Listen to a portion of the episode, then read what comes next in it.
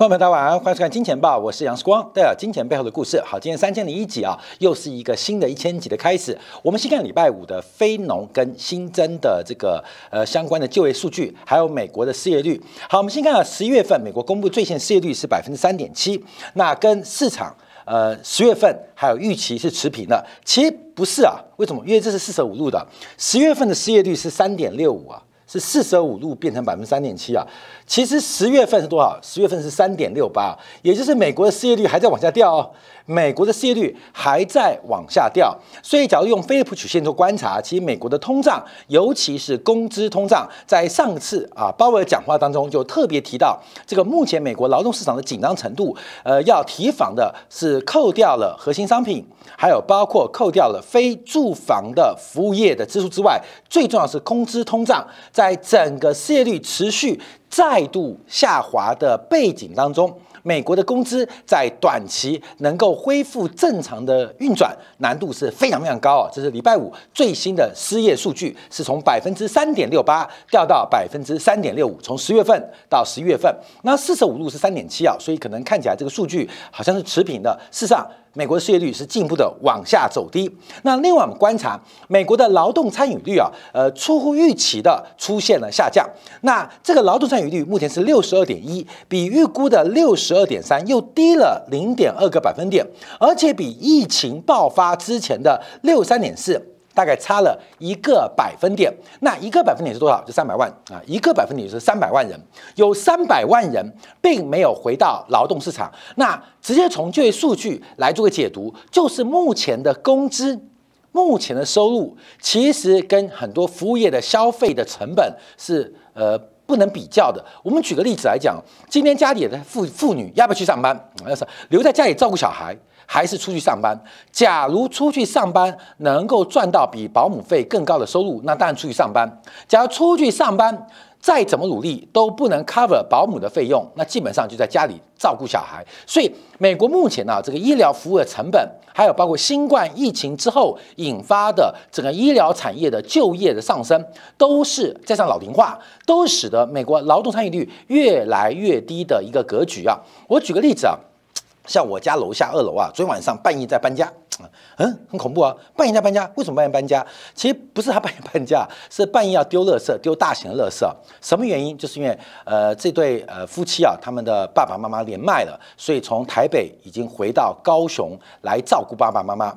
七十岁的老人照顾九十岁的老人，这是台湾目前社会照顾一个很大的悲哀啊。那其实美国也是一样哦。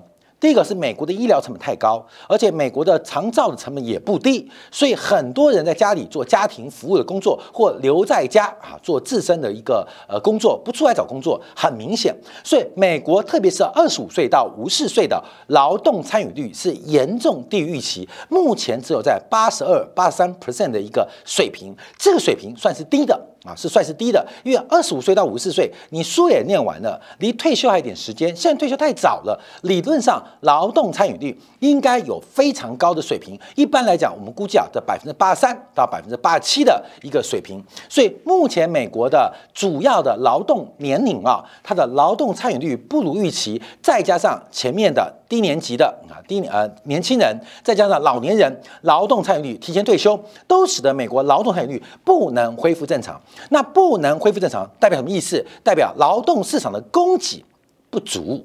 劳动市场的供给不足，那劳动是供给要怎么样才会充足？那就要更高的工资来吸引这些人回到职场上班。这就是鲍威尔特别担心的工资跟物价的螺旋性上涨，这我们要特别持续做关注。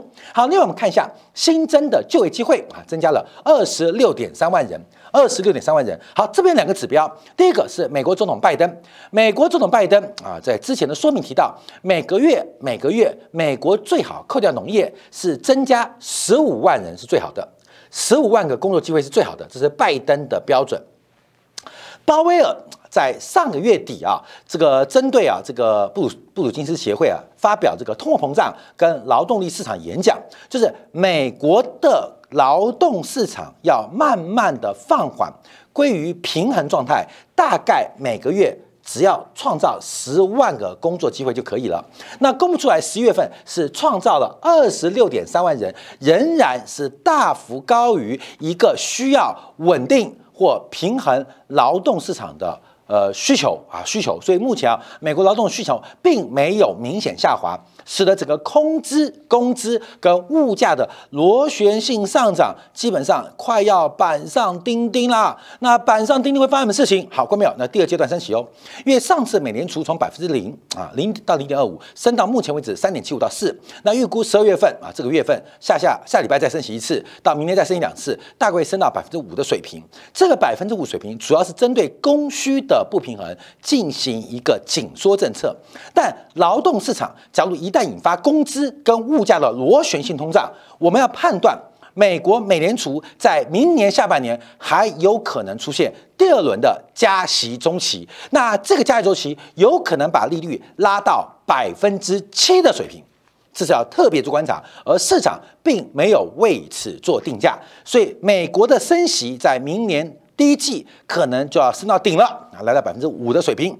可是不能排除明年下半年美联储有可能进行第二波的升息周期。那市场上目前有这种观察，但没有太高的定价跟期。待。可是从整个美国的就业结构观察，这个工资跟物价的螺旋性上涨。发生的可能性越来越大，所以前财长啊，美国前财长桑默斯也提到，美联储不难在这边停下脚步。什么叫做工资跟物价的螺旋性上涨？工资越高，美国的消费力就越强，美国的消费力越强。需求大于供给，供不应求，物价上涨的越高，物价上涨的越高，那劳动者、劳工就会要求更高的工资，要求到更高的工资，就会消费更多的东西，就形成一个螺旋性的攀升跟上涨。在七零年代曾经发生过一次，而目前从美国量啊，劳动市场的供需的量来观察美国的工资的价格，基本上已经。呃，做好这种哈螺旋性通胀的可能性跟准备。好，那我们进一步观察，到底哪些部门出现大幅增加的就业机会？呃，衰退的零售，衰退的有包括物流跟运输仓储，增加的有休闲酒店，增加的有医疗照顾，增加的还有包括政府部门。那我们特别观察，因为医疗照顾目前的总就业人口已经来到历史新高。医疗就三个嘛，三个三个增加到三个增加，一个是休闲饭店，一个是医疗照顾，一个是政府的聘雇。现在最特别的是医疗照顾、医疗服服务、医事服务的总就业人口已经逼近历史新高，这代表美国的老龄化也好，退休潮也好，这一方面是一个严重供不应求、不能被满足的就业的产业。第二个是休闲跟酒店，因为目前休闲业跟酒店业的旅游业啊，目前离历史的高点大概还差一百万人，所以休闲跟酒店这属于低端的劳工劳动岗位需求，仍然有非常大的增长潜力。那另外政府部门啊，政府部门虽然是反弹的，可随着明年政府赤字的放缓，政府部门支撑的劳动。就业机会岗位就是比较乐观的啊，比较少一点点。可是光从医事服务、医疗照顾，还有包括旅游业的回温，美国的非农的就业岗位、就业机会的创造仍然。是不容乐观。我们叫什么不容乐观？哎，不是有就业好吗？不是，是因为就业不足啊，就业呃不能满足这个职缺的问题啊，会使得工资不断的走高跟上涨啊。所以我们看这张图啊啊，就是同样的啊，劳工部也公布了美国十月份的工资，十一月份的工资，十月工资月增率。月增率哦，增加了零点六 percent，比预期预市场预期高出了两倍啊两倍。那美国的劳工的非农的平均时薪年增率是百分之五点一。那我们记着啊，美国目前的这个物价水平啊，大概是百分之六点三左右了。核心的 PCE 啊是六点三，也就是美国的工资正在追物价。美国的工资在追物价，那是好事坏事？对于劳工来讲，现在还是坏事，因为市场你的实质薪资赶不上物价嘛，所以实质所得还是下滑的。可是这个名目工资不断的追赶物价，会发生什么事情？物价也不会掉下来啊，物价也不会掉下来啊。所以第一个刚性，物价的刚性来自于工资通胀。第二个，我们在上礼拜节目提到，鲍威认为住房成本在明年第二季见到高点，可是要注意到哦，因为美国现在房贷按揭利率是百分之六，所以代表美国的房租的年增率也不可能太低。市场上目前对于明年美国的物价，除了基期垫高使得数字年增率放缓之外，其实从内涵，不管从住房的成本。不要讲住房消费哦，房东的成本就是百分之六的年利率嘛，就年化报酬。你觉得房东在长期的过程当中，有可能在这个房租的这个收益率会低于百分之六吗？不可能嘛。第二个是美国的工资追物价，一个是物价跌很快，一个是工资抬很高。那工资抬很高会变成物价的推手，因为有一天消费者的实质所得由负转正。那也是美国的去库存周期要接近尾声的时刻，那反而使得物价有第二波上涨。哎，后面你薪水变高啊，薪水涨七 percent，涨八 percent，而且扣掉物价，你还多赚三个 percent，四个 percent，你会干嘛？你会多消费嘛？所以事实上，美国的物价扣掉基期垫高，会使得这个年增率下滑之外，其实美国的物价没有任何放缓的可能。跟放缓的机会，至少在二零二四年之前。所以目前我们要观察，随着这个物价、随着工资螺旋性互相影响的共伴效应，这可能会使得明年的利率成本超出市场上目前的定价跟预期跟观察，要特别做掌握留意的。那股市涨什么？鼓掌什么？好，那我们要观察啊，这个另外一个新闻啊，就是俄乌战争即将接近尾声。从上个月中开始啊，我们看到。呃，这个中原海南，这我们节目讲到，股价从原来约莫二十块钱，哇，狂跌到十四块钱，哇，股价等于跌了三成之多。我们看一下今天公布的运价，以中国的油轮运价，从这个运油指数啊，从一百一跌到了七十七，油原油的租金快要跌回起涨点哦。那原油的租金为什么大幅下跌？那为什么大幅走涨？我们在之前特别观察了这个 VLCC 啊，这个原油的运价，主要的原因就是认为俄罗斯的原油出口受到了破坏性的打击，导致全球的原油的运输链它的距离变长，而且它的空间变得更复杂，所以使得运价原油的运价。它会形成一个空转成本的提高。本来啊，一桶油啊运两千英里啊，两千海里。后来因为俄罗斯被制裁，所以全球原油供给跟需求错配嘛、错置嘛，所以每桶原油可能变成三千英里、三千海里。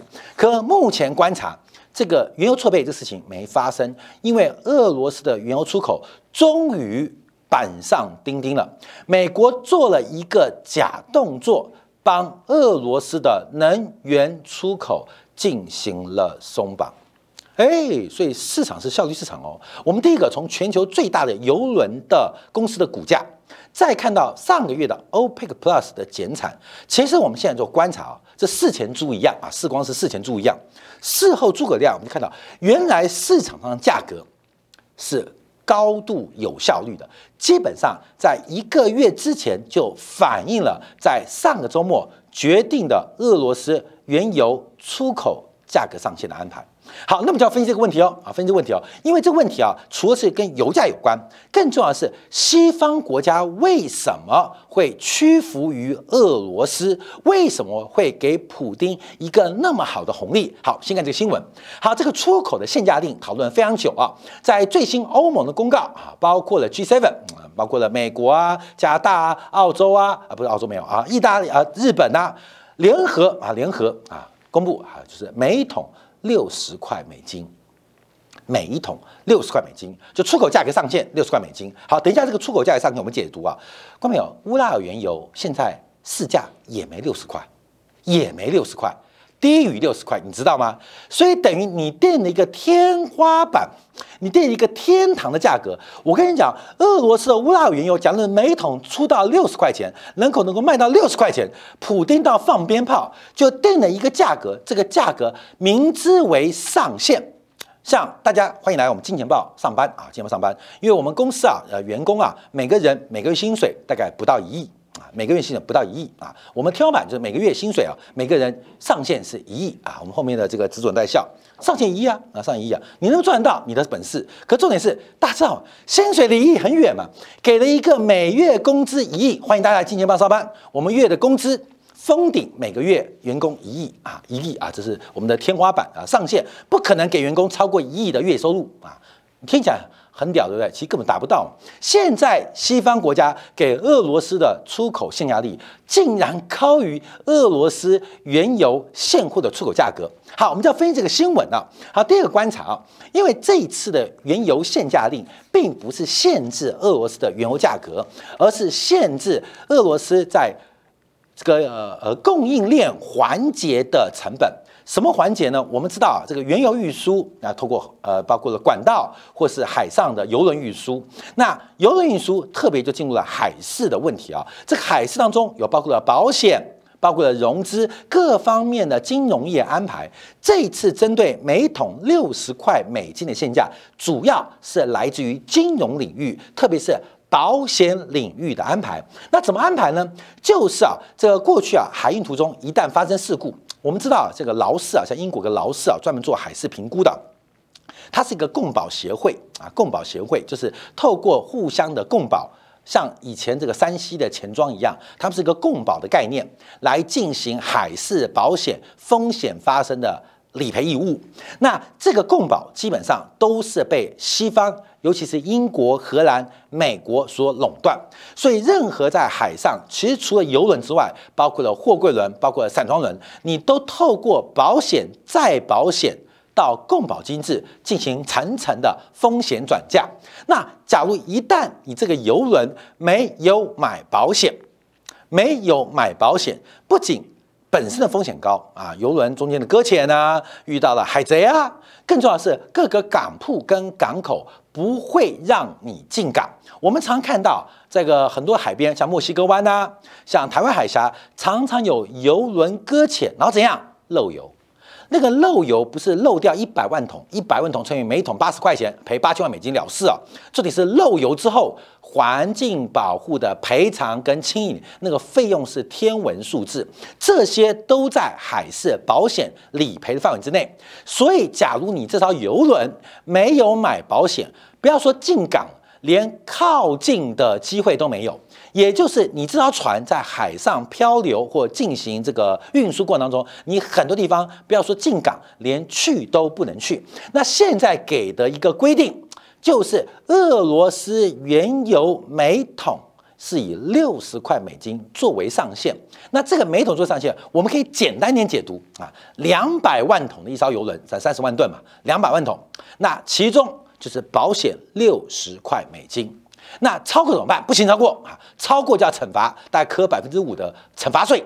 没有听错，哦百分之五的惩罚税，百分之五叫做惩罚，看到没有？有这样的吗？啊，你回去说，我扣我老公的薪水百分之五，我扣我儿子零用钱百分之五，你觉得有惩罚效果吗？现在惩罚效果是百分之五，只能报六十块钱，超过六十块钱，你假如承运的话，叫罚罚款百分之五，不是百分之五十哦。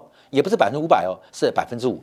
更重要的是六十块美元，基本上让俄罗斯没有感觉哈，没有感觉。好，我们看几个成本啊，因为目前俄罗斯主要出口的这些原油价格啊，大部分。都低于六十块钱。大家知道，因为乌拉尔原油含硫量很高，那这这个质量也比较高，所以是属于比较重油，比较不是优质原油，常常跟哈萨克啊、中东的原油混在一起，然后卖到欧洲。所以以前呢，啊，俄罗斯常占人家便宜，因为管道是俄罗斯的嘛。虽然哈萨克啊、乌兹别克的原油品质很好，可是因为经过俄罗斯的管道，俄罗斯就把他自己的乌拉尔原油给灌进去。变混合油啊，把你的优质油跟我的劣质油混合，强迫混合哦，强迫混合，然后卖给西方的卖家。那因为你用它的管道被混合，你也只能被接受啊，被接受。所以单从乌拉原因来讲，它的价格本来就很便宜啊，本来就很便宜啊。包括我们现在看到它往西方运输，其实价格好像都没到六十块钱，所以。后面你懂意思吗？从整个啊这个礼拜哈，周末上礼拜周末过去一个月讨论都是假的，根本就没有对俄罗斯的原油有制裁的意思，制裁意思。好，那我们就要观察，因为从社论角度做掌握，难怪中国的全球最大的油轮公司价格这一个月出现大跌。为什么欧佩克要开始进行这个增减产？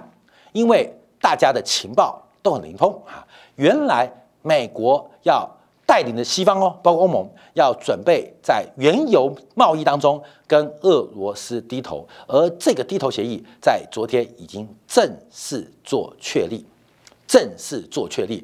这代表什么意思？市场过去的反应其实也在反映一个和平的曙光，就是俄乌战争接近尾声嘛。那你就看到嘛，那美国给俄罗斯一个非常好的 favor，一个红利，原油贸易的红利。那俄罗斯要怎么回馈这个西方国家？反正谈判中中谈好嘛。其上礼拜不闹件事情吗？美国 CIA 的这个呃领导人呃约了俄罗斯领导人在土耳其见面嘛，讲好是高度隐秘，结果美国人给他曝了光嘛，搞得俄罗斯情报局长非常不爽嘛。我们两个情报头子见面，不是讲是呃这个台面上的。呃，桌面下的会谈吗？为什么要曝光给西方媒体？其实很强烈了，就跟古巴危机一样。我们看到最后是苏联的船团离开了古巴海域，我们没有注意到的是，包括了希腊、包括了土耳其所部署的美国的洲际导弹先撤离。美国先把这个 fever 送给了苏联，然后在媒体操作古巴危机。古巴啊，苏联的船团离开了古巴，什么惊爆十三天嘛？干你很高兴？屁！他把裤子的筹码全部输光了啊！所有对苏联的承诺非常多，这一次也是一样啊！俄乌战争打到现在嘛，摆明了欧盟受不了了，美国也打不下去了，所以基本上就给俄罗斯一个非常大的 favor。那俄罗斯这个经济最重要的命脉就是石油出口嘛，那你不掐死它的命根子，还让命根子？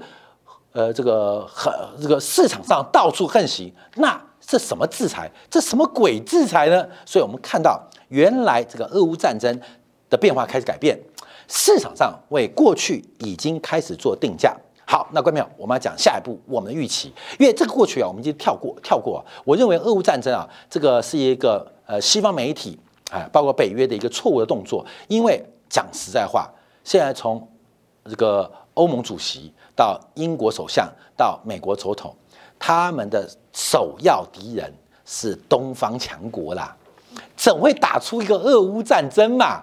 把整个资源，把整个情报网，把所有的精力、人力、物力，怎么会拉回到乌克兰战场上嘛？这是一个很荒谬的事情。整个乌克兰会出现俄乌的战争，就是一个西方外交的重大错误。我们站在美国角度想哦，站在华盛顿角度是要围堵中国，甚至不排除把俄罗斯拉到自己的联盟边缘嘛？怎么可能把俄罗斯推给中国嘛？所以，我们看到这场快速的和解，美国跟西方的让步。二零二三年，二零二三年啊，重头戏就要来喽啊，重头戏就要来喽。太平洋的风险跟摩擦才是明年市场上最大的变数啊，最大的变数啊。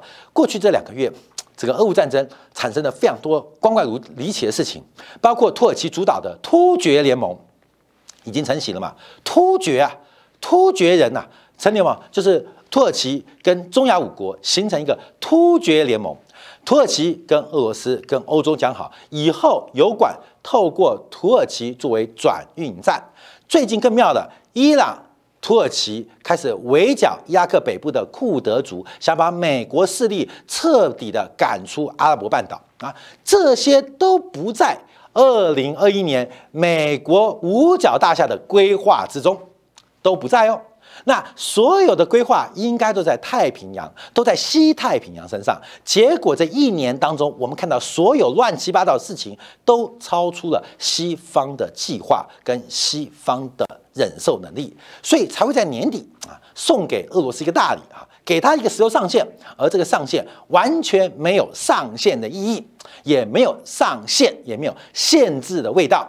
那特别观察。这不是一个利多，虽然过去这一个月，从油价、从 OPEC 的动作，我们看到了已经用效率市场来反映一些未知但确定的事情。可是明年的太平洋的摩擦冲突，各方各面的，但目前为止。仍然没有定价，这就是我们特别一直观察的，这是我们特别做掌握的。从来没有想到美国会在原油上限、欧盟会在原油上限当中，竟然磕头给俄罗斯，磕头给普京。所以，我们看到这个转变，其中必有猫腻。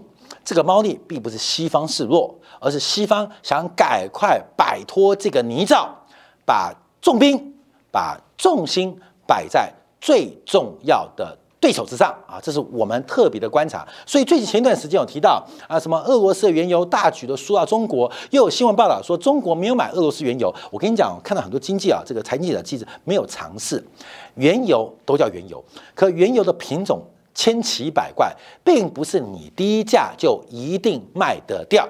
因为每一家炼油厂的配方、它的制成，包括它的触媒，都是从早期就现设定好的，也不是我今天买不到，我就可以换别家别的产地买也不行。所以原油虽然都是原油，看起来都是黑的，可事实上在全球运筹的范围当中，原油数十种以上，并不是想换就换，想卖就卖。想买就买的，后面有非常多不得已的地方，在这一次，尤其在十二月初出现了个转折，所以不管是十月、十一月到十二月的变化，大家特别观察，正在酝酿跟累积明年的大事件的发生跟准备，分享给所有好朋友。好，我们休息一下，在精彩部分我们叫观察啊。除了瑞信贷股价在上礼拜四跌到历史新低之外，另外我们看到连 Blackstone 黑石都被挤兑。连黑石都被挤兑，黑石被挤兑就很特别哦，因为黑石的其中大股东，过去的大股东是中国的国家主权基金，而黑石的背后更是整个犹太人的集团，在全球当中，这些政商关系包括了凯雷，包括了黑石，他们背后政治力量可不容小觑哦，连黑石都被挤兑，加上瑞士信贷奄奄一息。哦，到底在二零二二年末有哪些的泡沫替二零二三年正在为黑天鹅、灰犀牛做出强烈的预警？我们休息一下，在今天两部分为大家做进一步的观察解读。